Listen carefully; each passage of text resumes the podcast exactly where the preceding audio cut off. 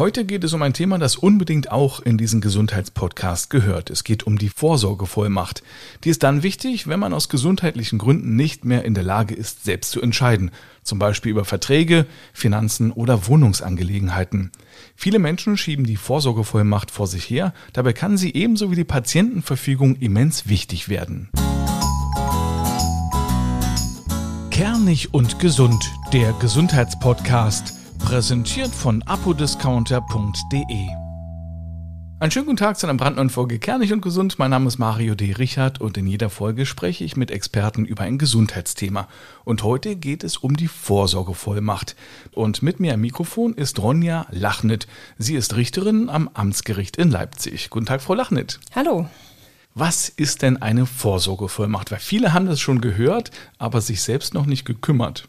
Ganz einfach gesagt ist die Vorsorgevollmacht ein Dokument, in dem ich festlege, in welchem Umfang eine Person für mich handeln können oder Entscheidungen treffen können soll, wenn ich dazu mal irgendwann nicht mehr in der Lage bin. Beispielsweise aufgrund einer schweren Erkrankung oder im hohen Alter. Und gleichzeitig lege ich mit der Vorsorgevollmacht auch fest, in welchem Umfang oder in welchen Bereichen die Person von mir die Befugnis zum Handeln haben soll. Das heißt, dass man sich quasi schon im Vorfeld kümmert, wenn später mal was passiert. Richtig, das ist eine Vorsorge, wie es der Name eben auch schon sagt. Was ist der Unterschied zwischen einer Vorsorgevollmacht und einer Patientenverfügung? Die Vorsorgevollmacht bestimmt eigentlich mehr oder weniger, wer für mich handeln soll. Und mit einer Patientenverfügung lege ich im Voraus fest, wie ich in bestimmten Krankheitssituationen, in denen ich nicht mehr entscheiden kann, weil ich meinen Willen vielleicht nicht mehr äußern kann oder auch nicht mehr frei bilden kann, medizinisch behandelt werden möchte. Das heißt, ich nehme zu einem jetzigen Zeitpunkt, wo es mir gut geht, Einfluss auf die spätere medizinische Behandlung, auch wenn ich da gar nicht mehr einwilligungsfähig sein sollte. Können das nicht einfach die erwachsenen Kinder oder äh, zum Beispiel der Ehepartner für einen entscheiden? Ja, das wäre wünschenswert. Das ist auch tatsächlich der Irrglaube, der in der Gesellschaft weitgehend vorherrscht, dass man sagt, Mensch, ich brauche das doch gar nicht, ich bin doch verheiratet, das soll doch mein Mann oder meine Frau entscheiden. Aber tatsächlich ist es so, dass es im deutschen Recht nicht vorgesehen ist, dass die Kinder entscheiden oder der Ehegatte. Es gibt da eine kleine Ausnahme, die ab nächstes Jahr in Kraft treten wird. Da wird das Betreuungsrecht ganz grundlegend ähm, reformiert und da wird es dann auch die Möglichkeit geben, dass der Ehegatte im Rahmen eines Notvertretungsrechts im Rahmen der Gesundheitssorge beispielsweise über medizinische Behandlung im Krankenhaus im Notfall entscheiden kann. Und das, was in der Betreuung gilt, gilt dann quasi spiegelbildlich auch in der Vorsorge. Aber wer kann denn entscheiden, wenn ich mich nicht um die Vorsorgevollmacht vorher gekümmert habe? Wer entscheidet dann? Ja, also tatsächlich ist es so, wenn man sich nicht gekümmert hat, müsste ein ganz aufwendiges gerichtliches Betreuungsverfahren in die Wege geleitet werden. Meistens ist es dann so, dass wir vom Krankenhaus eine Mitteilung bekommen, dass ein Patient eben aktuell nicht einwilligungsfähig ist, beispielsweise nach einem Schlaganfall oder nach einem Herzinfarkt. Und dann äh, wird quasi uns mitgeteilt, ob Verwandte äh, da sind, die als Betreuer eingesetzt werden könnten. Und wenn eben niemand aus der Verwandtschaft zur Verfügung Verfügung steht, dann würden wir uns als Gericht um einen ja, gesetzlichen Betreuer bemühen, der eben eine fremde Person ist. Und das kann eben durch eine Vorsorgevollmacht vermieden werden, weil man da im Vorhinein schon Einfluss nimmt, wer für einen denn Entscheidungen treffen soll. Wer kann denn alles bevollmächtigt werden? Dem Grunde nach jede Person über 18 Jahre, zu der man wirklich tiefes Vertrauen hat und von der man der Meinung ist, dass sie die Aufgaben, die mit der Vorsorgevollmacht einhergehen, ähm, ordentlich bewältigen wird. Also kann das wirklich jeder Kumpel machen, zu dem man ein gutes Verhältnis hat, zu dem man aber kein Verwandtschaftsverhältnis hat. Richtig, das kann äh, eine ganz andere Person sein außerhalb der Familie. Man muss sich aber schon bewusst sein, dass mit einer Vorsorgevollmacht auch erhebliche Verpflichtungen einhergehen, gerade die Regelung von Vermögensangelegenheiten, Wohnungsangelegenheiten. Also das sollte schon jemand sein, von dem man glaubt, dass der sich auch im Behördendeutschland und im Bürokratiewahnsinn, dem wir ja hier tatsächlich auch manchmal begegnen, klarkommt.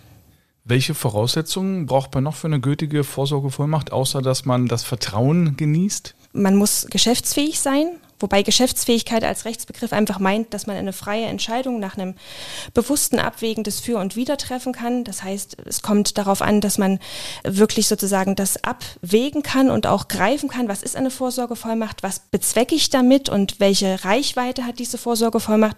Und da ist es ganz entscheidend, dass es nicht auf die intellektuellen Fähigkeiten ankommt, also auf die Fähigkeiten des Verstandes, so hat es der Bundesgerichtshof mal schön gesagt, sondern auf das Erfassen können der Reichweite. Das heißt, es gibt durchaus Personen, Personen, die in bestimmten Bereichen geschäftsunfähig sein können, also gar nicht in der Lage sind, wirksam Rechtsgeschäfte abzuschließen oder vorzunehmen, aber trotzdem in der Lage sind, wirksam eine Vorsorgevollmacht zu erteilen, weil die verstehen, was das Ganze sozusagen für sie bedeutet und welche Verantwortung sie da auch in fremde Hände legen.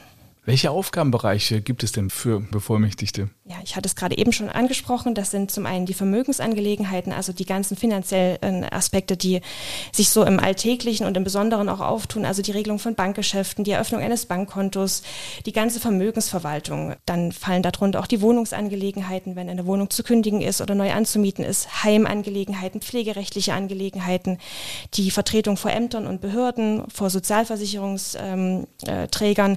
Also ist ganz, ganz umfassend und ganz breit gefächert, was man sozusagen in der Vorsorgevollmacht an Befugnissen alles übertragen kann. Also im schlimmsten Fall überträgt man jemandem ja diese Vorsorgevollmacht. Man hat das Vertrauen und äh, dann äh, kann der mit der Kreditkarte oder mit der EC-Karte das Konto leer räumen. Dessen muss man sich tatsächlich bewusst sein, dass man ganz umfangreichende Befugnisse erteilt, ja. Aber man geht ja dem Grunde nach davon aus, dass diese Person eben auch die Weisung, die man dieser Person jetzt mitgibt, ähm, befolgen wird. Und man kann es jederzeit wieder ändern, dass man sagt, oh nee, dem vertraue ich jetzt nicht, dem Hans, jetzt nehme ich den Klaus. Genau, die Vorsorgevollmacht ist frei widerruflich. Man muss bloß zusehen, dass man äh, Vollmachtsurkunden, die man im Original ausgehändigt hat, äh, wieder zurückverlangt, weil sonst der Bevollmächtigte natürlich damit in der Lage wäre, weiterhin als Vertreter aufzutreten. Was darf denn ein Bevollmächtigter nicht entscheiden? Also grundsätzlich ist die Vertretung bei jeder Art von Rechtsgeschäft möglich und die Vorsorgevollmacht ist ja ein Fall der Vertretung. Es gibt allerdings bestimmte Rechtsgeschäfte, das sind die sogenannten höchstpersönlichen Rechtsgeschäfte, wo einfach eine Vertretung nicht möglich ist. Das sind vor allen Dingen Rechtsgeschäfte, die im Familien- und im Erbrecht zu finden sind. Also die Eheschließung zum Beispiel gehört dazu, der Abschluss eines Erbvertrages, auch die Errichtung eines Testaments wäre nicht vertretungsweise möglich. Also das muss man wirklich selbst hinbekommen und wenn man das nicht mehr kann, dann ist sozusagen auch die Errichtung eines Testaments ausgeschlossen oder auch eine Eheschließung nicht möglich. Es gibt dann noch ein paar Fälle im Handelsrecht, aber die sind für die Vorsorgevollmacht nicht wirklich relevant.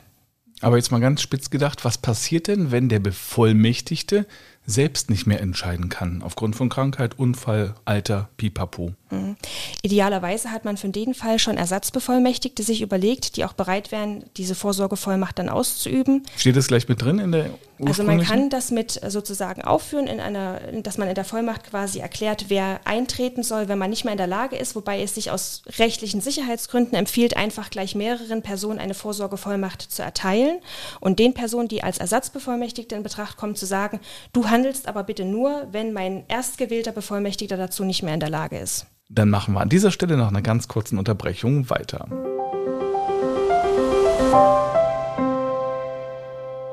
Werbung. Apodiscounter.de ist Ihre Online-Apotheke, in der Sie alles zum Thema Gesundheit finden. Egal ob es um Medikamente, Nahrungsergänzungsmittel, Beauty oder Körperpflegeprodukte geht. Und das Schöne ist, es ist mega preiswert. Hier winken Rabatte bis zu 60 Prozent und an der Kasse geben Sie den Rabattcode Kernig5 ein und sparen ab einem Einkaufswert von 30 Euro 5 Euro. Am besten gleich mal reinklicken auf apodiscounter.de. Weiter geht's mit Richterin Ronja Lachnit. Wir sprechen heute hier über die Vorsorgevollmacht. Muss man denn, um das Ganze abzuschließen, notariell beglaubigen lassen? Dem Grunde nach ist das nicht notwendig. Man kann eine Vollmacht eigentlich formfrei erteilen. Ähm, aus ja, Rechtsgründen oder aus Gründen der Rechtssicherheit ist es natürlich angeraten, dass man das wenigstens schriftlich festhält. Das kann man aber auch zu Hause tun, sich einfach hinsetzen und ähm, dann quasi gibt es bestimmte Formulare, die man ankreuzen kann und das Ganze dann unterschreiben. Wenn man allerdings noch eine Rechtsberatung wünscht, wäre zum Beispiel der Weg zum Notar auch sinnvoll. Der Notar kann dann einen beraten, auch zu bestimmten Fragen näher aufklären und dann diese Vorsorgevollmacht notariell beurkunden. Ähm, das ist aber nicht zwingend notwendig. Es gibt ein paar Einzelfälle, wo es durchaus relevant werden könnte, in welcher Art und Weise man diese Vorsorgevollmacht erteilt hat. Das sind vor allen Dingen Grundstücksgeschäfte. Das, da ist es nach der Grundbuchordnung notwendig, dass eine öffentliche Beglaubigung Beglaubigung wenigstens vorliegt. Und diese öffentliche Beglaubigung, die kann man aber auch ähm, bei der Betreuungsbehörde vornehmen lassen. Und die bestätigt dann sozusagen, dass die Unterschrift auf der äh, Vollmachtsurkunde von der Person stammt, die da bei der Behörde erschienen ist, um diese Beglaubigung vornehmen zu lassen. Und Sie sagten formfrei, reicht doch ein Dreizeiler? Ja, also dem, dem Grunde nach ja. Ähm, sinnvoll ist es nicht, weil man natürlich sehr weitreichende Befugnisse eben erteilt und je umfangreicher und detaillierter man das tut, desto einfacher ist es auch für den Rechtsverkehr nachzuvollziehen, ob der Bevollmächtigt wirklich im Interesse des Betroffenen handelt oder nicht. Wo sollte man dann die Vorsorgevollmacht, wenn sie denn ausgeführt ist, hinlegen? Das ist eine gute Frage. Also wir zu Hause haben sie privat im Safe liegen und äh, ich habe dann auch die Person informiert, dass sie dort liegt. Ähm, man kann aber auch diese Vorsorgevollmacht äh, im zentralen Vorsorgeregister der Bundesnotarkammer registrieren lassen. Da wird zwar nicht die Vorsorgevollmacht als äh, Dokument hinterlegt, aber zumindest der Umstand, dass man eine Vorsorgevollmacht hat, ist dort registriert. Man kann natürlich auch dem einem Notar, wo man eine Vorsorgevollmacht sozusagen hat, beurkunden lassen, Bescheid geben, dass der eine, eine Vorsorgevollmachtsurkunde aufbewahrt und dann an den Bevollmächtigten aushändigt, wenn der Fall der Vertretung eben vorliegt. Eine Innenverhältnisregelung, also eine Innenvollmacht, was ist das? Man muss bei der Vorsorgevollmacht zum einen zwischen dem Außenverhältnis und dem Innenverhältnis unterscheiden. Das Außenverhältnis ist die ganz normale zivilrechtliche Vertretung. Das ist das rechtliche Können. Also der Vorsorgebevollmächtigte kann mit der Vollmacht im Prinzip alles regeln. Im Innenverhältnis zu dem Vollmachtnehmer regle ich als Vollmachtgeber, welche Befugnisse er wirklich haben darf. Zum Beispiel kann ich festlegen, dass der ähm, Vollmachtnehmer eigentlich alle vermögensrechtlichen Angelegenheiten regeln darf, aber ich kann ihm sagen, bitte spende einmal im Jahr von meinem äh, Konto zum Beispiel 100 Euro an den WWF. Das sind so interne Weisungen im Rahmen des Auftragsverhältnisses, weil das ist es quasi intern ein Auftrag, ähm, wo ich dann das näher ausgestalten kann und das gehört einfach nicht in die Vollmachtsurkunde, das gehört in den, in den internen Auftrag und das kann man zum Beispiel auch in einem Brief alles reinschreiben, den man dann der Vollmachtsurkunde beifügt. Was macht man denn aber, wenn man niemanden hat, keine Vertrauensperson, der man eine Vollmacht erteilen könnte? Da gibt es die Möglichkeit, eine sogenannte Betreuungsverfügung zu machen. Da kann man seine Wünsche und Vorstellungen aufnehmen, wen man gerne als gesetzlich bestellten Betreuer hätte, wenn man tatsächlich niemanden im vertrauten Umkreis hat, der diese Aufgabe übernehmen kann. Ab welchem Alter sollte man sich um die Vorsorgevollmacht kümmern? Aus meiner Sicht mit Vollendung des 18. Lebensjahres. So früh schon. Ja, tatsächlich ist es, ich meine, wir wünschen uns das alle nicht, aber es ist nicht ausgeschlossen, dass mal ein Unfall passiert, dass man wirklich ganz plötzlich in einer Krankenhausbehandlung kommt, nicht mehr ansprechbar ist, vielleicht im Koma liegt und da ist es einfach ganz wichtig, dass jemand da ist, der entscheiden kann, ohne dass dieses doch etwas aufwendigere gerichtliche Betreuungsverfahren eingeleitet wird. Gerade jetzt auch im Zuge der zurückliegenden Pandemie ist es wirklich festzustellen gewesen, dass auch viele junge Leute plötzlich unerwartet im Krankenhaus gelegen haben mit einer schweren Pneumonie und dann eben nicht mehr entscheidungsfähig gewesen sind und wir dann eine Menge von Eilbetreuungen wirklich äh, zu meistern hatten, ähm, was einfach Zeit gekostet hat, was aufwendig ist und was auch für die Angehörigen belastend ist, zu wissen, dass die keine Entscheidung Entscheidung treffen können, solange sie nicht wirklich von uns als Gericht, als Betreuer bestellt sind. Wo bekomme ich denn so ein Formular dafür her? Da gibt es sehr brauchbare Vordrucke auf der Seite des Bundesministeriums der Justiz im Internet. Die kann man sich dort frei runterladen. Da sind auch Ausfüllhinweise mit dabei, auch eine ganz nette Broschüre zur, zum Betreuungsrecht und zur Vorsorgevollmacht, wo alles vieles nochmal erklärt ist und auch wo viele Fragen beantwortet werden. Und diese Vorsorgevollmacht kann ich mir ausdrucken, dann ankreuzen, unterschreiben. Wichtig ist aus meiner Sicht, dass man die auf jeder Seite unterschreibt, das fest zusammentackert, um eben auszuschließen, dass da im Nachgang irgendwelche Manipulationen dran vorgenommen werden. Kann man das als Ehepartner auch äh, gegenseitig machen? Ja, das ist sicherlich sinnvoll. Man sollte aber, wie gesagt, für den Fall, dass es einmal zusammen erwischt, ich sag's so salopp, ähm, auf jeden Fall jemanden als Ersatzbevollmächtigten schon aussuchen. Also ich muss gestehen, ich gehöre zu denen, die es wirklich äh, jahrelang vor sich herschieben. Ich habe mir mal vor gut 10, 12 Jahren ein Formular ausgedruckt und seitdem liegt es aber im Schrank, weil ich es einfach immer wieder vor mir herschiebe. Mhm. Brauche ich ein neues Formular? Hat sich viel geändert?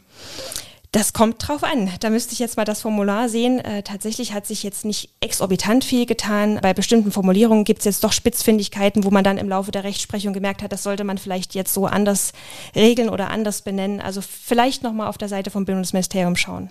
Eine Frage noch zu Ihrer Position als Richterin am Amtsgericht. Was genau machen Sie da? Ich bin im Betreuungsgericht tätig. Das heißt, ich bin genau für die Fälle zuständig, wenn jemand keine Vorsorgevollmacht ähm, erteilt hat und dann gesetzliche Betreuer notwendig werden. Wobei, das muss man dazu sagen, es auch viele Fälle gibt, wo Leute keine Vorsorgevollmacht erteilen können. Beispielsweise bei schweren Behinderungen, wenn die Kinder dann 18 werden und dann die Eltern nicht mehr als Vertreter zur Verfügung stehen. Frau Lachnitt, das war sehr aufschlussreich. Ich danke Ihnen. Gerne. Und an dieser Stelle ein wichtiger Hinweis in eigener Sache. Kernig und gesund macht eine kleine Herbstpause, aber ich komme bald wieder und dann mit weiteren spannenden Themen. Im besten Fall abonnieren Sie also diesen Podcast bei der Plattform, die Sie am liebsten benutzen, damit Sie dann auch wirklich nichts verpassen. Die Zeit bis dahin können Sie sehr gern nutzen, um vielleicht in eine der vergangenen Episoden reinzuhören. Mittlerweile gibt es ja bereits 90 Folgen mit über 30 Expertinnen und Experten. Gern können Sie auch auf kernigundgesund.de das Formular nutzen oder eine E-Mail schreiben mit Wünschen, welche Themen Sie gern besprochen haben möchten. Bis bald, bleiben Sie gesund, wir hören uns wieder oder sehen uns vielleicht sogar im Fernsehen. Bis dahin, machen Sie es gut, tschüss.